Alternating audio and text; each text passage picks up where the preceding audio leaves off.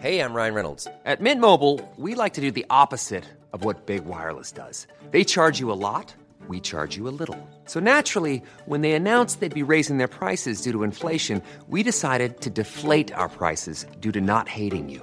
That's right. We're cutting the price of Mint Unlimited from $30 a month to just $15 a month. Give it a try at mintmobile.com slash switch. $45 upfront for three months plus taxes and fees. Promo rate for new customers for limited time. Unlimited more than 40 gigabytes per month. Slows. Full terms at mintmobile.com.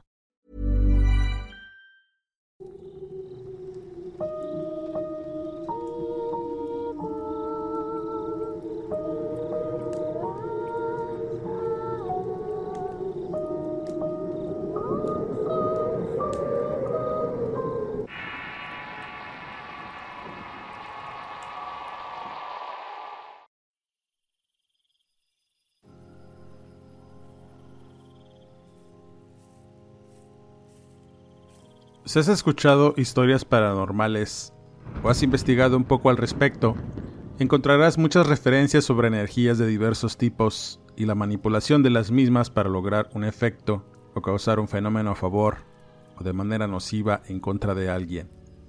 Si has leído sobre temas e historias de brujería y los alcances que los llamados trabajos negros pueden provocar, como dolor, caos, enfermedad, mala suerte y en general, diversas pestes que pueden atormentar a las personas.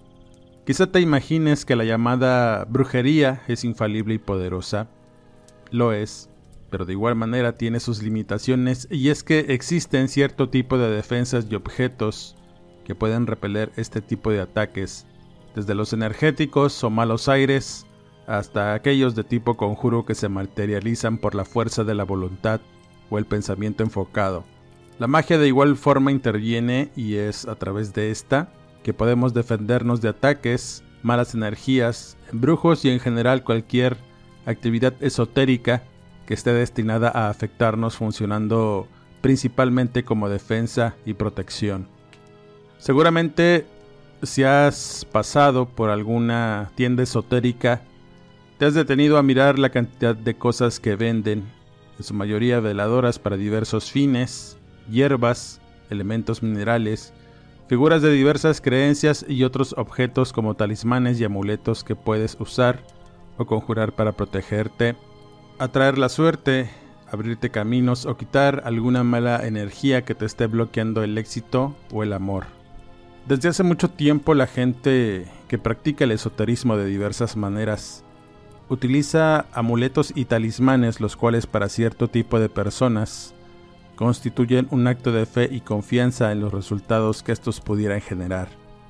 En estos tiempos en donde el escepticismo generalizado está muy marcado en la sociedad y con respecto a estos temas, también hay otra parte que cree fervientemente en este tipo de prácticas, despertando un interés apasionado en todo lo que se relaciona con el mundo esotérico.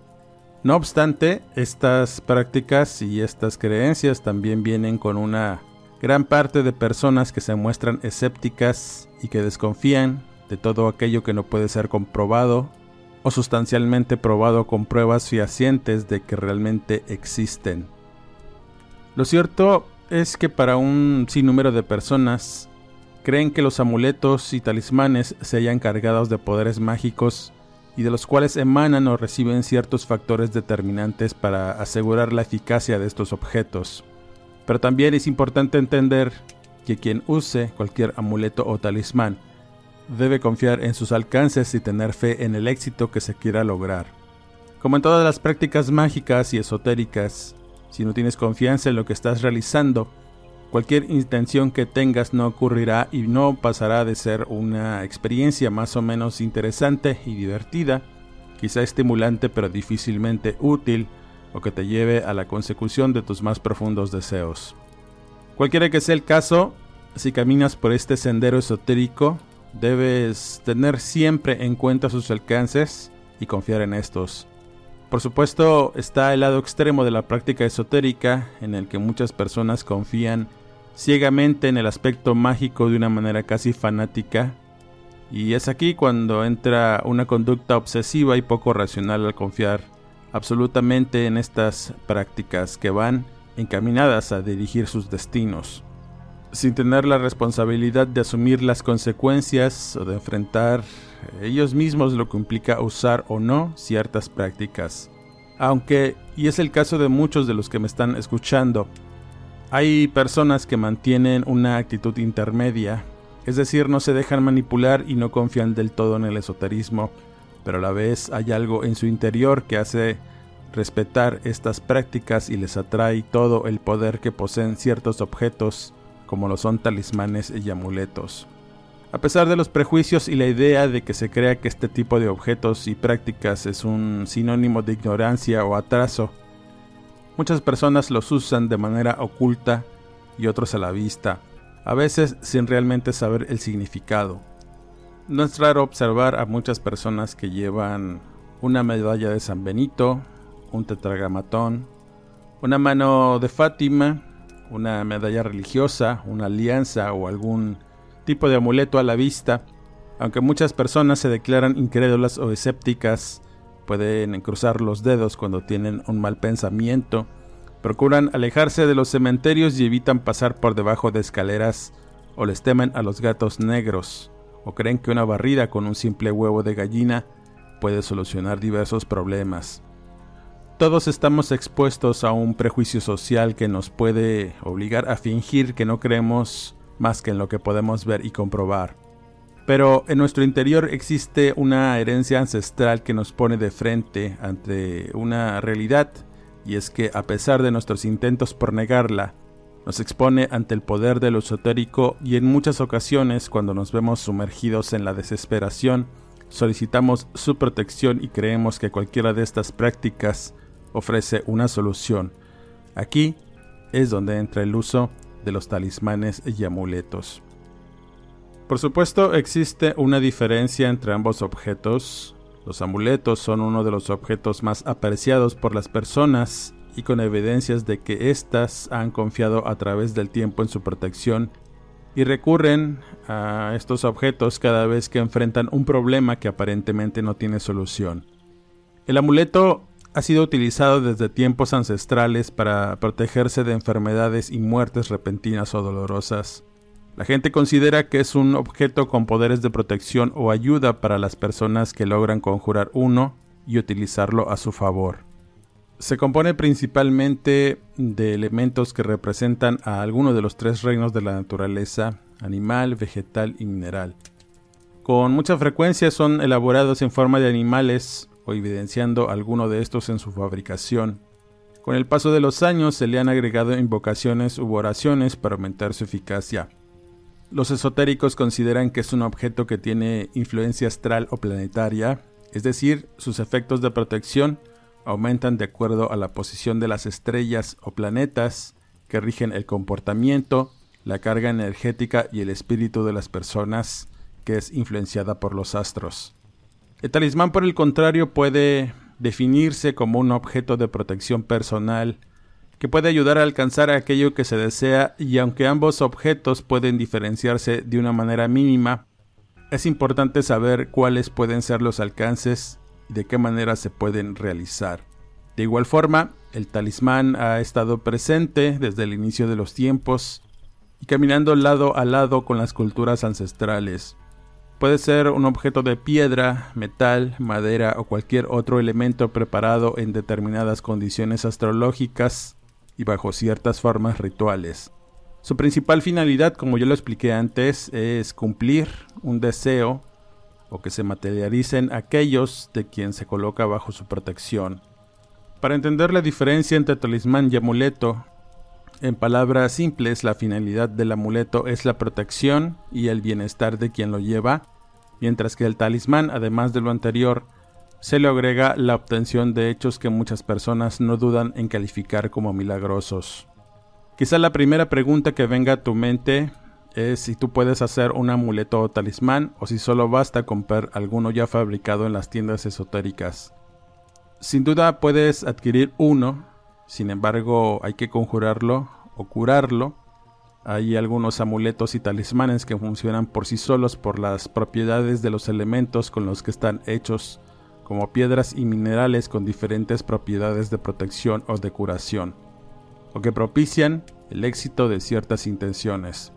Sin embargo, lo recomendable es que estos objetos deben de ser preparados por alguien que esté instruido para hacerlo y sepa en qué momento se debe de curar. Además de que cada amuleto y talismán debe usarse de forma personal y en muchas ocasiones se recomienda que ninguna otra persona llegue a tocarlos, ya que pierde sus propiedades de protección, abre camino o sanación. Y es que la realización y conjuración de estos objetos debe combinar aspectos mágicos, astronómicos y cabalísticos. En cada uno de ellos hay una especial influencia astrológica que hace que funcionen y puedan cumplir ciertos aspectos. Los esotéricos y maestros en estas artes consideran que los astros tienen cierta relación de atracción con diversos cuerpos que están en la Tierra, incluyendo a los seres humanos, de tal suerte que se establece una influencia cósmica en cada uno de los elementos que integran la Tierra y por ende la construcción de estos objetos y los materiales con que están fabricados. Se debe tener un amplio conocimiento de aquellos que tienen una mayor influencia cósmica, en otras palabras que se cargan energéticamente con la atracción de los cuerpos celestes. Lo recomendable es que la conjuración de estos objetos sea realizada por personas que tengan un amplio conocimiento en elementos y cómo el cosmos influye en estos. No es una tarea fácil porque se debe de poner un alto grado de concentración, llevar a cabo un ritual o ceremonia de consagración de un talismán o amuleto. La consagración es un aspecto importante que se tiene que tener en cuenta ya que durante la realización el objeto se carga de poder, uno que le permite realizar todo aquello para lo que va encaminado. A esto se le llama curación o consagración. Hay diversas opiniones al respecto de este término, algunas indican que se debe de celebrar un ritual para tales efectos y es preferible que la persona que lo vaya a aportar pueda ser instruido en la consagración final del talismán o amuleto. No solamente la naturaleza del ritual, sino las horas en que se deben de hacer, los días de la semana de acuerdo al mes, alineación de planetas, entre otros aspectos que se deben saber para que tenga el efecto deseado. También se puede utilizar numerología, sellos, símbolos, entre otras cosas que deben saberse antes de poder portar alguno de estos objetos y que funcionen de la manera en como esperamos. Aunque esto pudiera parecer algo complejo y confuso, en la práctica resulta prácticamente sencillo hacerlo, de acuerdo a un plan y a diversas instrucciones que se deben seguir al pie de la letra. Por supuesto, se debe tener una férrea voluntad y creencia en que esto va a resultar. De lo contrario, solamente vamos a aportar un adorno vacío y sin ninguna clase de poder. No menos importante, existe otro uso para estos objetos y es el medicinal. Muchas personas utilizan amuletos y talismanes contra las enfermedades ya que algunos les otorgan propiedades curativas. Si bien es cierto que el avance de la ciencia médica ha resuelto muchos de los grandes problemas de salud, que ha venido padeciendo el hombre a través de su historia. También es cierto que no todos los organismos responden favorablemente a un tratamiento de medicina formal o alternativa.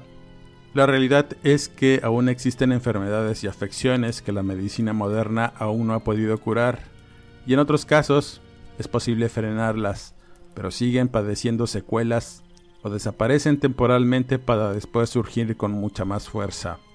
Muchas de estas enfermedades que la gente padece son de origen psíquico y son estimuladas por nuestra propia mente. En este terreno entra el talismán que además de propiciar el uso de la energía cósmica, creando flujos energéticos positivos que beneficien a quien lleva este objeto, requiere también la acción de la fe y con lo que llamamos el mecanismo de sugestión, que actúa favorablemente en la mente de las personas predisponiendo al organismo de un enfermo hacia su curación y no solo con las medicinas alternativas está comprobado este concepto, también las formales. El enfermo siempre debe cooperar para su pronta sanación. A veces las enfermedades que surgen de la mente solo pueden ser curadas a través de la misma. A pesar de tomar diversos medicamentos, sin el deseo o la voluntad de alivio, no hay ninguna medicina que pueda frenar el avance de una enfermedad la curación de la misma. Existen testimonios en los que muchas personas afirman que usar ciertos talismanes puede lograr algunas curaciones de tipo milagroso.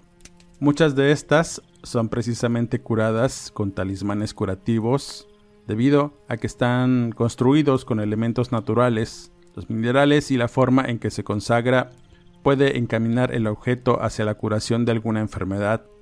Y antes de que pienses o estés resuelto a usar algún amuleto o talismán para protegerte o quitarte alguna situación que esté afectando tu vida, debes tenerle confianza y fe al objeto que vas a usar.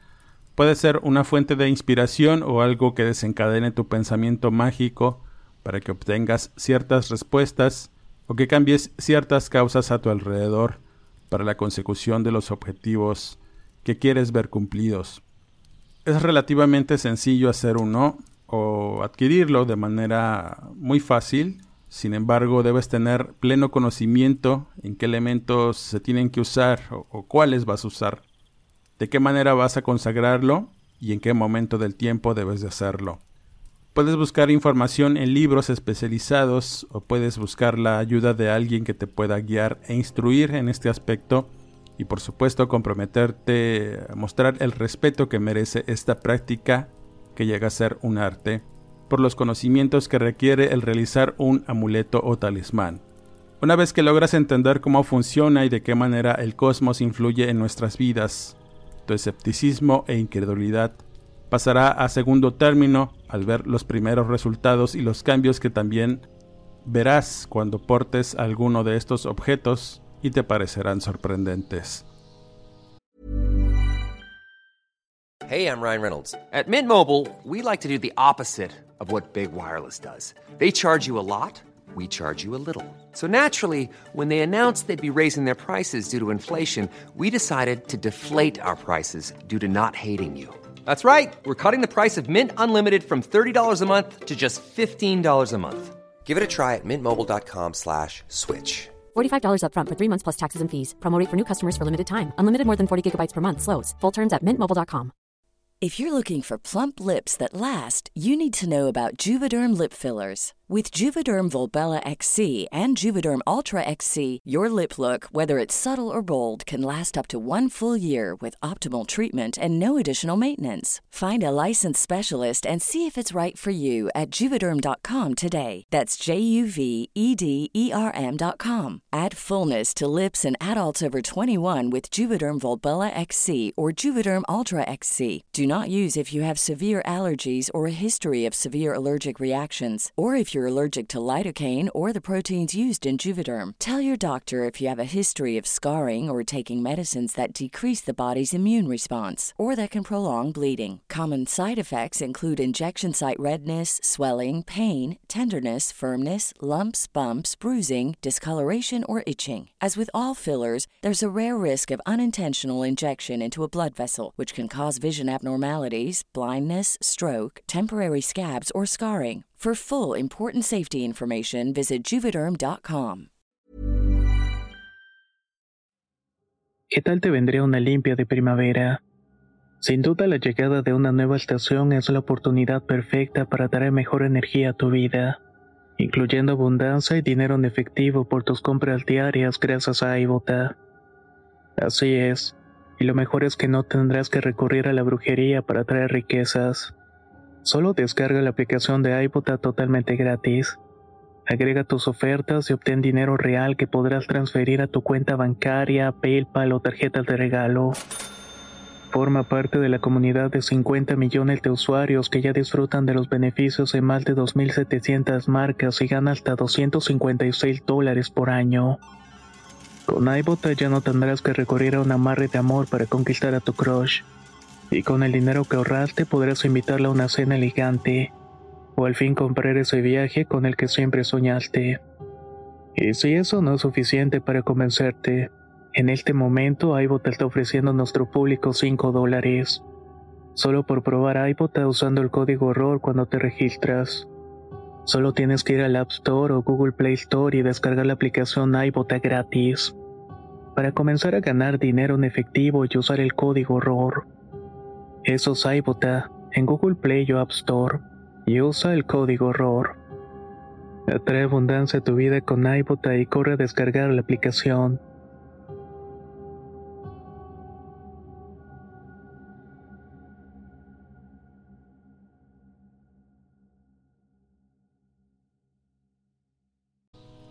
El amuleto puede verse como un objeto bastante simple, como ya lo dije antes, se puede adquirir en cualquier tienda, al igual que los talismanes.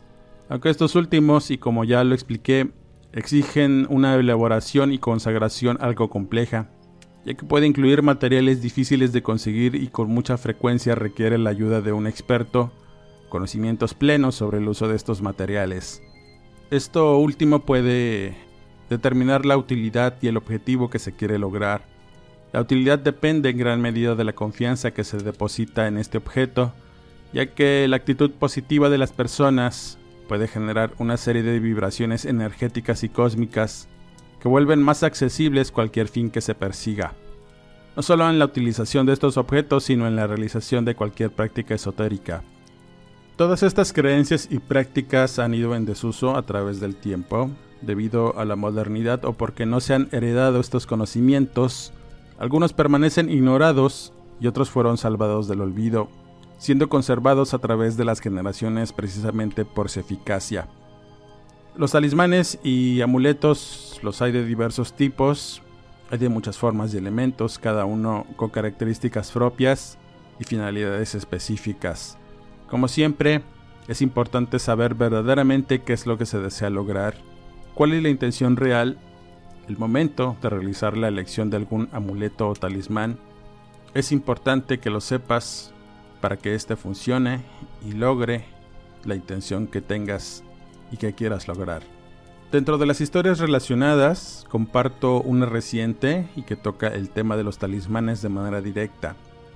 Esta historia comienza con un problema familiar debido a un juicio testamentario que puso a una familia aparentemente unida en una batalla legal por una cuantiosa herencia.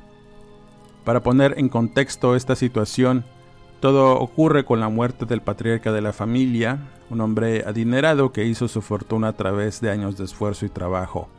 La familia de este hombre siempre fue muy unida, cercana entre hermanos y familiares que tenían una convivencia armoniosa cada que había alguna celebración o reunión para festejar algo. Sin embargo, al morir el hombre no dejó testamento de sus bienes que consistían en una casa donde vivía él y su joven esposa, además de un par de cuentas bancarias que sumaban millones de pesos. Al no haber testamento se inició un proceso legal para repartir equitativamente la herencia entre los hijos. Sin embargo, ya dichos de la hija mayor, a la que llamaré Ofelia, la mujer de su padre saqueó una de las cuentas en las que ella tenía acceso Dejó en consigna la casa para que se vendiera y huyó con el dinero sin que nadie supiera a dónde. Quedando la cuenta más grande y cuantiosa en la pelea por la repartición, por supuesto hubo acuerdos entre hermanos, pero cuando las indagaciones de los abogados dieron con que el beneficiario de la cuenta era la hija de Ofelia, las cosas tomaron un sentido aún más trágico. Ofelia no dudó en repartir el dinero aunque ella se quedó con una mayor parte por razón de que, y en su idea, su papá le había heredado ese dinero a su hija menor, sin que hubiera realmente algo por escrito o de palabra. El hombre simplemente puso de beneficiaria a su nieta, a la cual quería mucho y siempre vio por ella. Era su favorita y toda la familia lo sabía. Aunque no había rencores por esa situación, al morir sin dejar razones generó envidia y recelos. Murió dejando atrás muchos problemas y la separación de la familia que empezó a tener roces y peleas entre ellos por el dinero. Dicho lo anterior y después de varios meses de peleas legales, los familiares acaban separados y da inicio a esta historia que a continuación voy a contarles. Ofelia tuvo que mudarse de casa, ya que vivía en un gran terreno junto a sus otros hermanos. Al irse, se llevó las cenizas de su padre y dejó problemas para iniciar una nueva vida alejada de sus hermanos. Ella vivía con sus dos hijas, Raquel y Elisa, la menor, y la que había sido beneficiaria de la cuenta. Durante muchos meses estuvieron prácticamente tranquilas, las chicas estudiando y la señora dedicada a un pequeño salón de belleza que había puesto en su casa, donde le iba bien teniendo muchas clientas. Sin embargo, las cosas comenzaron a tomar un sentido extraño. Hubo muchos cambios en el ambiente de la casa Y es que, a decir de las chicas, a veces se podía oler un aroma extraño como algo en descomposición, atribuyéndoselo a que por un lado de su casa había un criadero de perros, aunque el dueño siempre tenía más que limpio el lugar. El primer encuentro con cosas raras sucedió una noche mientras todas veían televisión. Serían las 2 de la mañana en tanto veían los últimos capítulos de una serie y de pronto escucharon algo como si hubieran golpeado la puerta de lámina que daba al patio. Ofelia se levantó alertada, primero pensó que había sido el aire, a veces eso pasaba cuando no cerraba bien, pero fue tan estruendoso el ruido de la lámina golpear que se le hizo muy extraño. Al entrar en la cocina, pudo notar que la puerta estaba abierta y azotándose por el viento que corría. Al irla a cerrar, notó que alguien estaba agazapado en la barda del patio. Lo único que pudo distinguir fue la negra silueta de alguien que parecía estarlo observando con mucho detenimiento y permanecía encuclillado sobre la barda, algo que la asustó, y más porque la barda tenía grandes pedazos de vidrios funcionando como un tipo de protección. Aún así, aquello parecía no tener problemas en permanecer ahí. Ofelia, de inmediato, encendió las luces del patio y al hacerlo, aquella presencia simplemente se esfumó. Aquel evento dejó a la mujer con una profunda preocupación al pensar que estaban solas y que alguien pudiera haberse metido a la casa. Al comentarlo con las hijas también tuvieron mucha inquietud y terminaron de ver la serie, aunque con cierta incomodidad de pensar que algo les pudiera haber pasado. Las cosas en la casa de las mujeres se volvieron algo tensas Ofelia revelaba que apenas al entrar sentías cansancio y malestar. Era como si entraras en un recinto lleno de gente, en un espacio pequeño y sofocante. Las jóvenes tampoco la pasaron mejor, sobre todo Elisa, que era la más sensible de todas, y la que realmente tenía una idea de lo que estaba pasando en la casa, aunque no quería sugestionarse o alterar a sus familiares. Aún así, sospechaban de alguna situación que tenía que ver con brujería. Ellas conocían estas artes porque en la familia numerosa a la que pertenecían, algunos miembros creían y la practicaban. Ofelia me contó que durante el tiempo que estuvo viviendo en el terreno familiar, algunas personas le rendían culto deidades y figuras esotéricas, teniendo incluso altares de estas figuras afuera de sus casas y parte de sus terrenos. A pesar de tener una convivencia armoniosa, no era extraño enterarse de que algunos de los familiares hicieran encantamientos, hechizos o conjuros para diversas cosas, habiendo ocasiones en que las malas energías que se liberaban de estas acciones circulaban libremente en aquel lugar, comentando que después de irse de ese lugar empezaron los verdaderos problemas en este sentido, y es que la envidia y las peleas habían separado a las familias por motivos de la herencia. De ese lugar del que huyeron, Solo quedaban recuerdos y construcciones ruinosas en donde aún vivían familiares que a pesar de haber heredado suficiente dinero para tener una buena vida, estaban sumergidos en malas rachas y deudas por negocios fallidos, producto quizá de las envidias y la mala voluntad que entre todos se tenían. Las mujeres sospechaban que estaban enfrentando una situación de estas y sintieron miedo de lo que pudieran pasar Elisa empezó a tener dolores de cabeza y malestares, sobre todo en las noches, en las que reveló que se sentía acosada y despertaba asustada porque sentía que le jalaban las piernas, la tocaban o le pateaban la cama. Empezó a notar que también estaba enfermando de su piel, un sarpullido que le provocaba ampollas y algunas partes de su cuerpo comenzaron a estar en carne viva por la picazón y la desesperación por rascarse arrancándose las costras.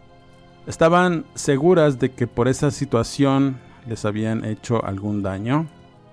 Buscando de algún modo quitarse estas maldiciones, empezaron a rastrear algunas evidencias de esto en su patio, su casa y general en el ambiente que les rodeaba, sin encontrar realmente nada o algo que les revelara la clase de daño que estaban sufriendo.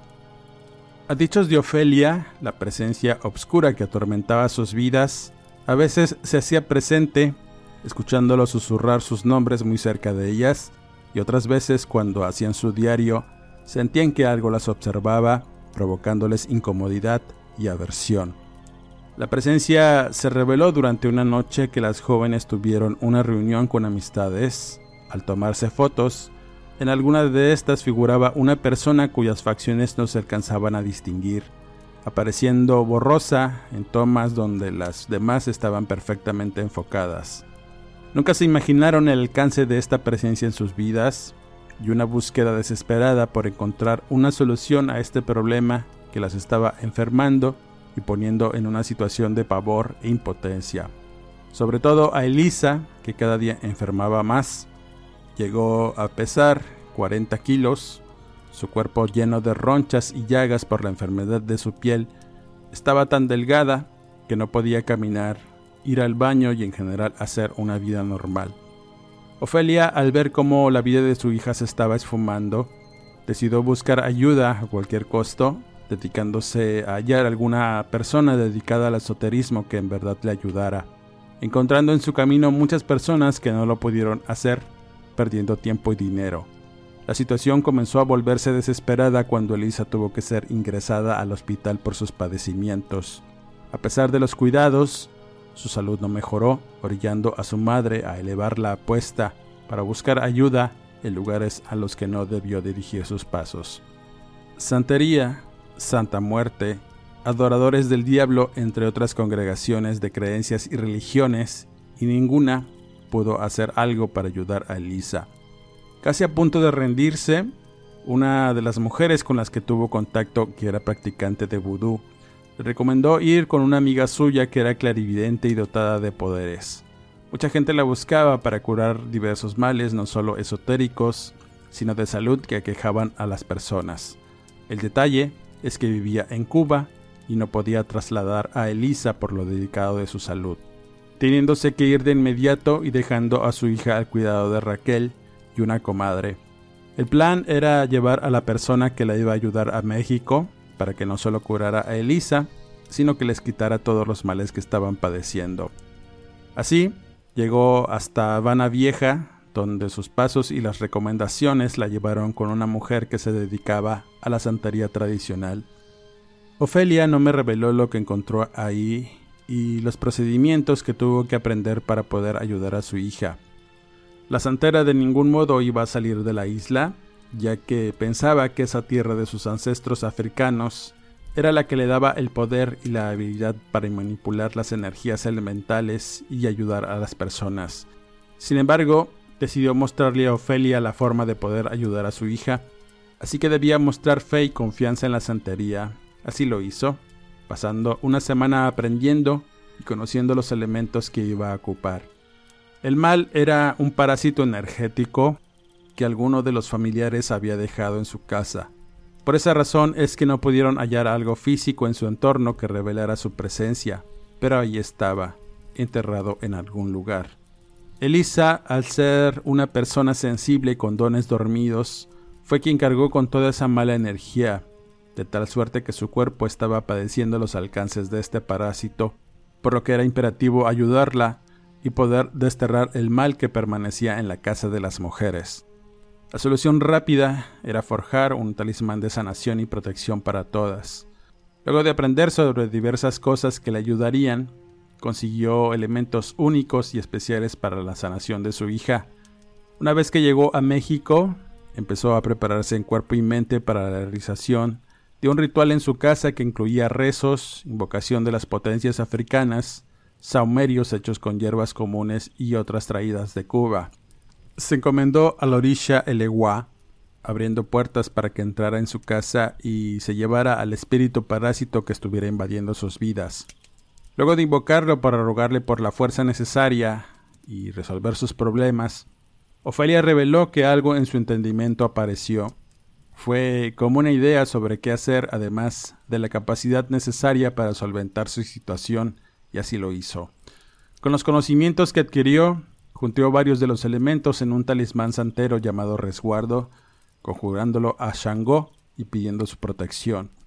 Luego de confeccionar un pequeño saco con piel de cerdo, lo llenó de especias, azúcar, piedras magnéticas y una reliquia sagrada, además del elemento principal, las cenizas de su propio padre, que aún conservaba, invocando su espíritu para proteger a su hija, Al terminar las invocaciones y preparaciones, se fue para el hospital donde ya le esperaban y se quedó un momento a solas con Elisa, haciendo de igual forma una invocación y dedicación a las potencias africanas para la sanación de su hija, colocándole el talismán alrededor de su cuello y salió del cuarto para seguir orando. Así pasó toda la tarde y noche en el hospital hasta que la joven mostró mejoría los doctores observaron una leve recuperación en la salud de la joven, misma que con el paso de los días fue levantando su salud hasta que fue dada de alta, saliendo del hospital con su propio pie. Al regresar a su casa, eh, Ofelia contó que era otro ambiente, distinto al que se llegó a sentir, más limpio, libre de tensión y presencias malignas. Otra cosa que notó es que en cierta parte de su patio el pasto se había secado, estaba completamente quemado y supo que ahí estaba enterrado el daño por lo que se dio a la tarea de sacarlo y meterlo en un costal para tirarlo lejos. Por supuesto sus creencias cambiaron, dedicando mucho tiempo a la adoración de las potencias africanas, a las que le dedicó su vida, para realizar diversas intenciones. Los talismales y amuletos que conjuró para tales fines les abrieron caminos hacia la prosperidad, una que las hizo alejarse de la ciudad donde vivían e irse a otro lugar.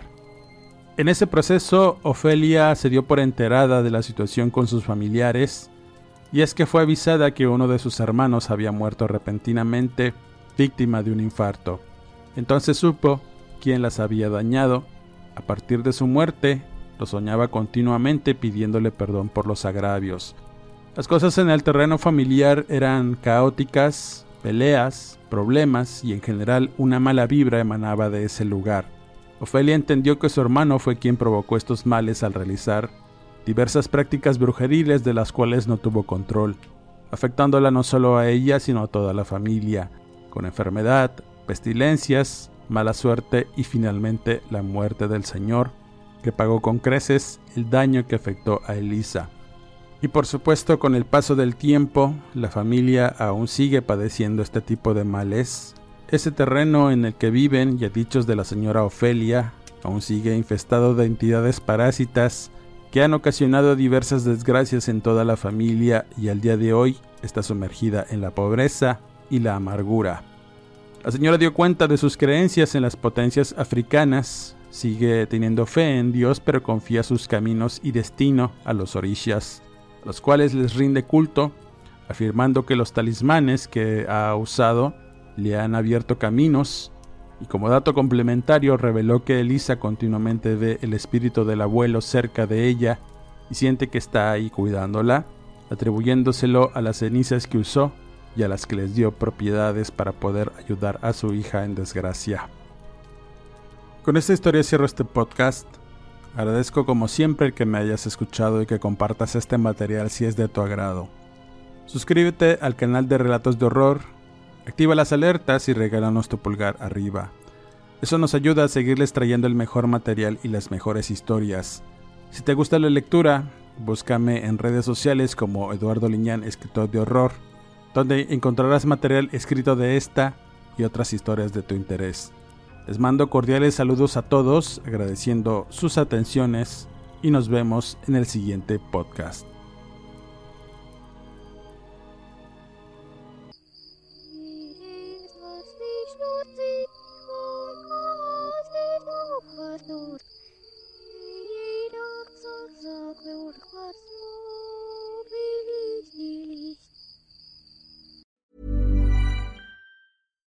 If you're looking for plump lips that last, you need to know about Juvederm lip fillers. With Juvederm Volbella XC and Juvederm Ultra XC, your lip look, whether it's subtle or bold, can last up to one full year with optimal treatment and no additional maintenance. Find a licensed specialist and see if it's right for you at juvederm.com today. That's J U V E D E R M.com. Add fullness to lips in adults over 21 with Juvederm Volbella XC or Juvederm Ultra XC. Do not use if you have severe allergies or a history of severe allergic reactions, or if you're allergic to lidocaine or the proteins used in Juvederm. Tell your doctor if you have a history of scarring or taking medicines that decrease the body's immune response or that can prolong bleeding. Common side effects include injection site redness, swelling, pain, tenderness, firmness, lumps, bumps, bruising, discoloration, or itching. As with all fillers, there's a rare risk of unintentional injection into a blood vessel, which can cause vision abnormalities, blindness, stroke, temporary scabs, or scarring. For full important safety information, visit juvederm.com.